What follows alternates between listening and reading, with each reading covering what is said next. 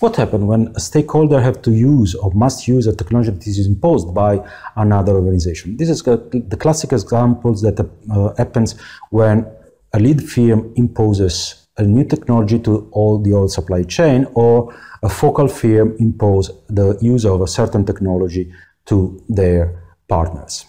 Uh, the fact that one organization in power can mandate this technology create a certain reactions and a tension between the organization that imposes and the organization or the subjects that have to adopt this technology.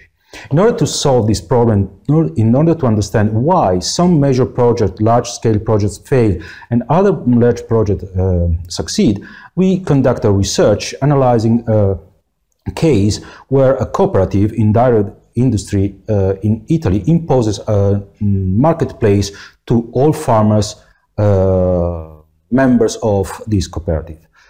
As a result, we observe a process of reaction and refuge of the technology, but at the same time, this process was uh, kind of discussion, discourse that involve the technology, the IT artifact, the marketplace, the platform, as part of the discourse.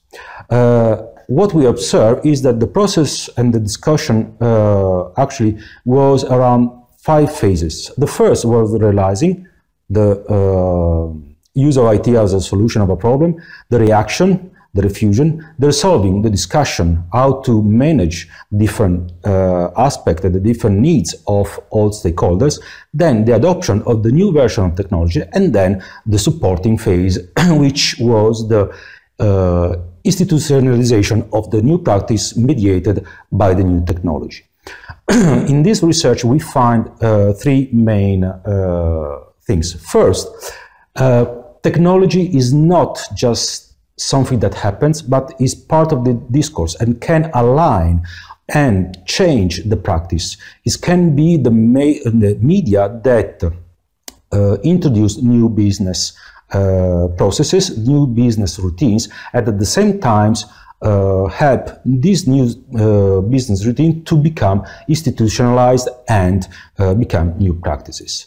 Uh, the technology, at the same time, is in neither totally uh, rejected or totally accepted. There is, there is al always an ongoing discourse between the actors that are involved in this process of adoption.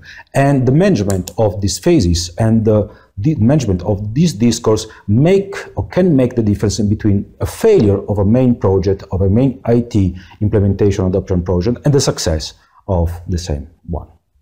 Thank you for watching.